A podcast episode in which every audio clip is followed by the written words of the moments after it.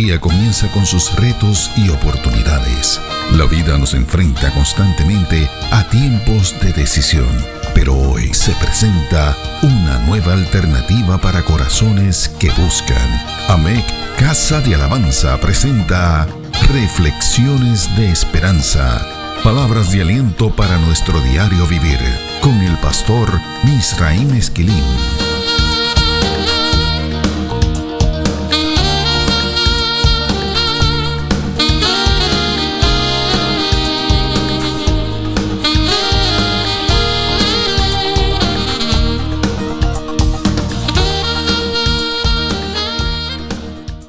Recibe bendición del Señor. La reflexión anterior nos permitió analizar de manera superficial las razones por las que David decidió ofrecerle a Dios una adoración visual. Esto es danzar con fuerzas delante del Señor. Sabemos que hay muchas personas que pueden creer que David no tenía opciones porque según vimos en esa reflexión, todo apunta a que fue el Espíritu Santo el que derramó lo que la Biblia llama ous, fuerza. El diccionario Strong recoge ese concepto como el 5797. Puede haber creyentes en Cristo que crean que esto no puede ser controlado. Es importante destacar que la Biblia señala que los espíritus de los profetas están sujetos a ellos. Eso lo dice 1 Corintios capítulo 12, los versos del 32 al 33. Lo que esto significa es que los creyentes casi siempre podemos decidir si vamos a dar paso o no a la manifestación de Dios. Sabemos que hay instantes en los que eso no es posible, pero este pasaje dice que esto se puede controlar. Hay que destacar que lo que David recibió no fue el bautismo del Espíritu Santo. Esto estaba reservado para empoderar la iglesia después de la resurrección de Jesucristo. Pero al mismo tiempo la Biblia señala lo siguiente sobre esto último, lo que operó sobre David. Estoy en Primera de Pedro capítulo 1, los versos del 10 al 12, en la versión Palabra de Dios para todos. Los profetas estudiaron los detalles de esta salvación tratando de entenderla y hablaron sobre el generoso amor que Dios les ha dado a ustedes. Los profetas intentaban saber cuándo llegarían los sufrimientos de Cristo y cómo sería el mundo cuando llegara.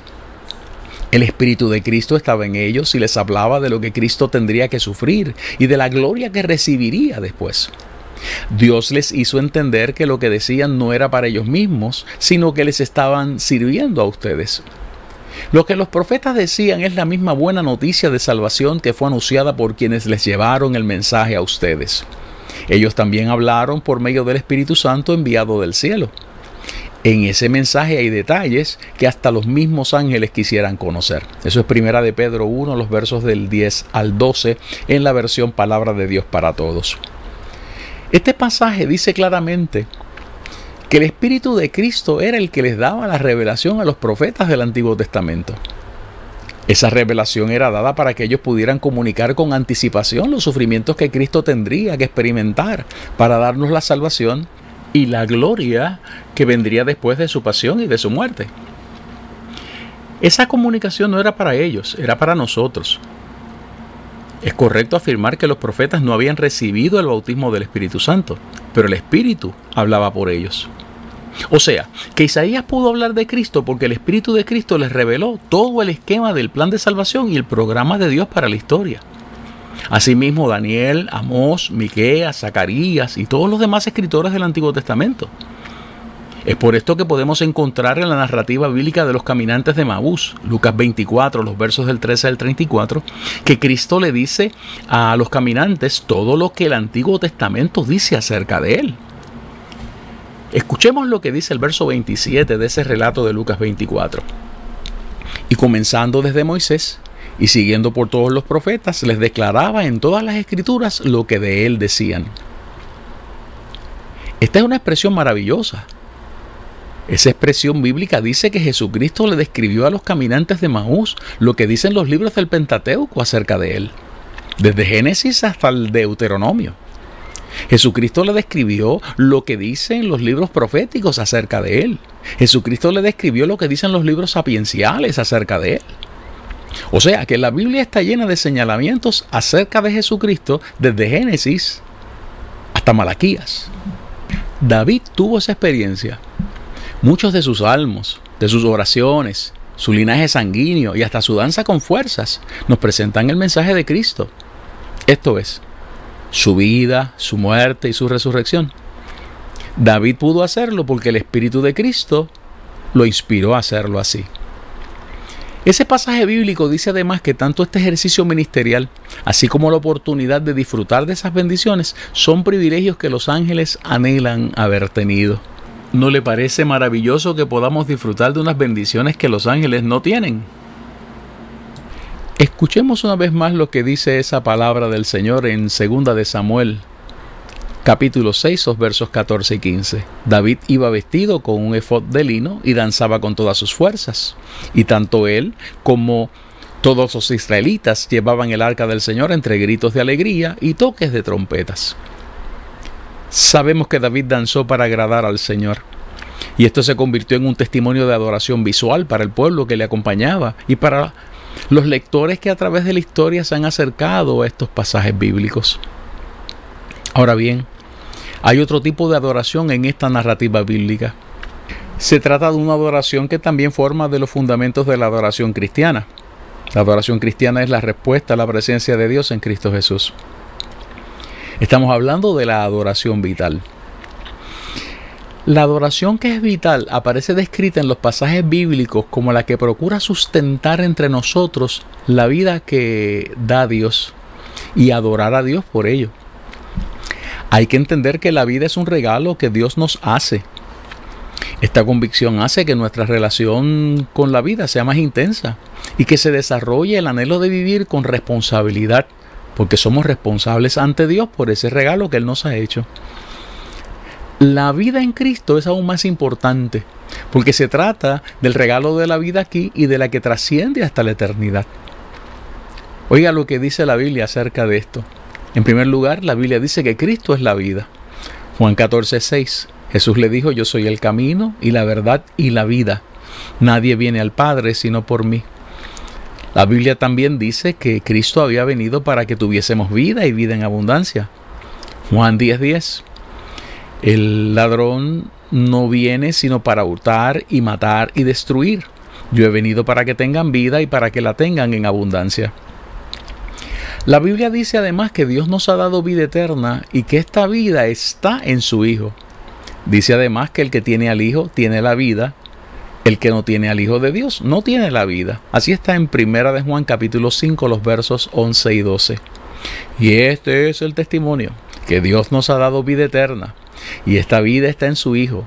El que tiene al Hijo tiene la vida, el que no tiene al Hijo de Dios no tiene la vida. La adoración vital busca responder a la presencia de Dios por ese regalo e intensificar esa relación con la vida que Dios da. David decide adorar a Dios desde ese contexto durante el segundo traslado del arca del pacto. La primera ocasión en la que podemos observar en esos pasajes esa dimensión de la adoración es precisamente cuando se detienen los levitas que llevaban el arca del pacto. Así está en 2 de Samuel capítulo 6 y verso 13. Es David, David, no son los sacerdotes, el que ofrece allí un sacrificio al Señor. ¿Por qué esto es importante? Recordemos que el primer intento para trasladar el arca había generado la muerte y David quería asegurar que contaban con el favor de Dios en este intento. O sea, que en esa ocasión se protegiera la vida. Al mismo tiempo, el sacrificio del buey y del carnero engordado que se identifica en ese pasaje, el sacrificio que David hace, representa parte del sacrificio de paz que identifica el libro de Levítico. Levítico 9:18 dice, degolló también el buey y el carnero en sacrificio de paz, que era del pueblo. Y los hijos de Aarón le presentaron la sangre, la cual roció él sobre el altar alrededor sea que el buey y el carnero engordado, eh, cuando se sacrifican, es un sacrificio de paz. El sacrificio de un buey estaba también identificado como la ofrenda de un príncipe de Israel. Uno lo puede leer así en el capítulo 7 del libro de Números, en los primeros tres versos. O sea, que a base de esa lectura bíblica podemos saber que David estaba procurando la paz con Dios al mismo tiempo que estaba sometiendo a Dios su posición como líder del pueblo de Israel. Estos sacrificios eran una declaración de admisión de pecado y de la necesidad de recibir el perdón de Dios. Esos sacrificios también eran ofrenda propiciatoria que procuraba restablecer la paz con Dios. Esos sacrificios eran el testimonio del rey de Israel humillándose delante del Señor. Hay que destacar que estas ofrendas de paz se repitieron luego de haber colocado el arca en su lugar. Lea segunda de Samuel capítulo 17, la segunda parte de ese verso para que lo pueda comprobar así. En estas dos acciones vemos la dimensión vital de la adoración, la que celebra la vida que Dios nos da, la que procura la vida, la que ruega por la vida, la que intercede a favor de la vida y que procura insertarse en la vida de Dios. La muerte de Usa no podía repetirse. David estaba buscando que Dios garantizara el regalo de la vida a todos los participantes antes de seguir hacia adelante con el traslado del arca. Las vidas de todos los participantes también tenían que ser bendecidas como parte de esta expresión de adoración.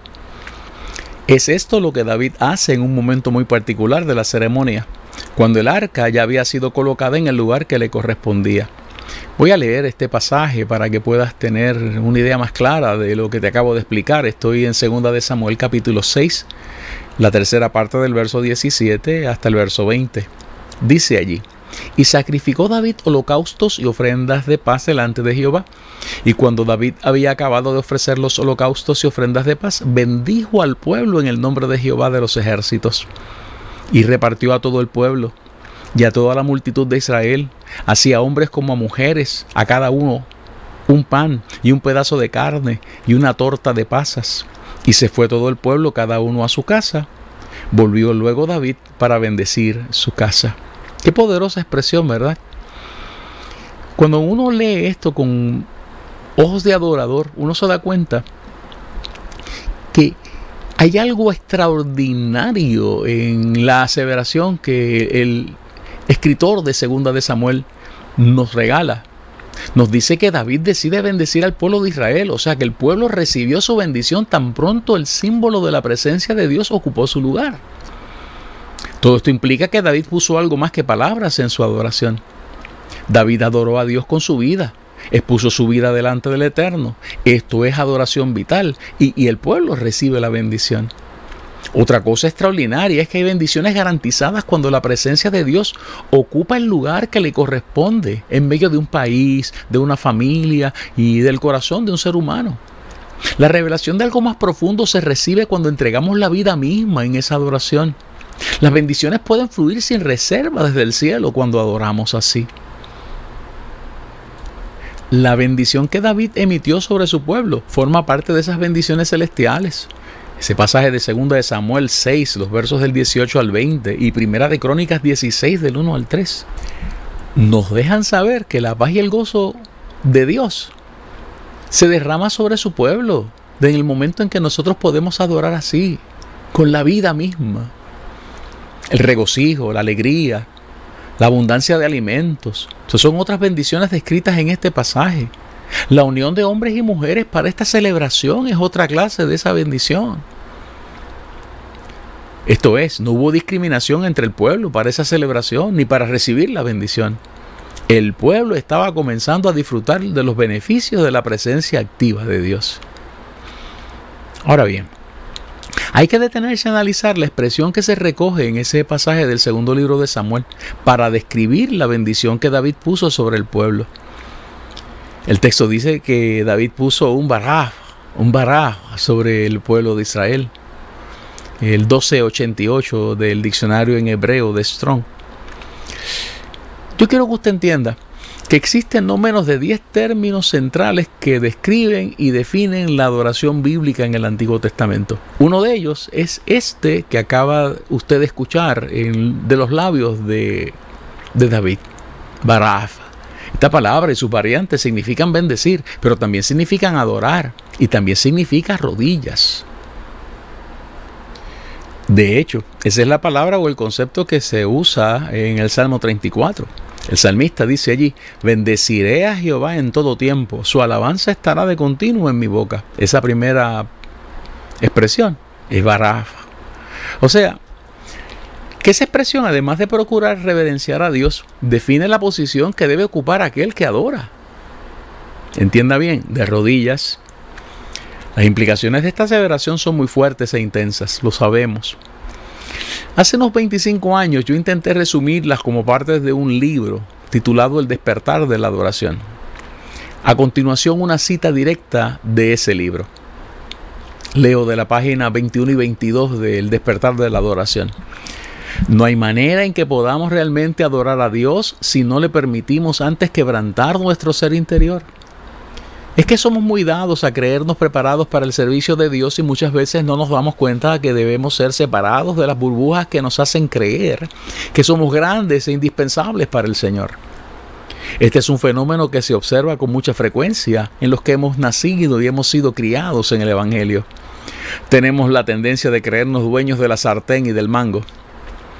La tendencia de querer estar siempre en la posición de jefes de la tribu y nunca en la posición de discípulos y de estudiantes. El barro debe ser despojado de sus burbujas. No hay verdadera adoración si no hemos comenzado a ser despojados de ellas. El pueblo necesitaba recibir esta noticia de parte de Dios. Adorar a Dios requiere el quebrantamiento del alma, por eso David utiliza ese concepto. Adorar al Dios de la vida requiere que estemos dispuestos a quebrantar nuestra vida. O sea, David estaba bendiciéndonos con una palabra que enfatizaba que Dios es Dios y nosotros no. La adoración vital reconoce que estamos crucificados, que no se trata de nosotros, se trata de Él. Es aquí que la vida de Cristo comienza a experimentarse en el corazón y en el alma del creyente. Ese pasaje está diciendo que el pueblo estaba comenzando a experimentar lo que significa adorar a Dios más allá de las palabras, con la vida misma. Una noticia extraordinaria es que David no se limitó a vivir esta experiencia con el pueblo. La Biblia dice que David fue a bendecir su casa. David bendijo su Baeth, el 1004 del diccionario Strong.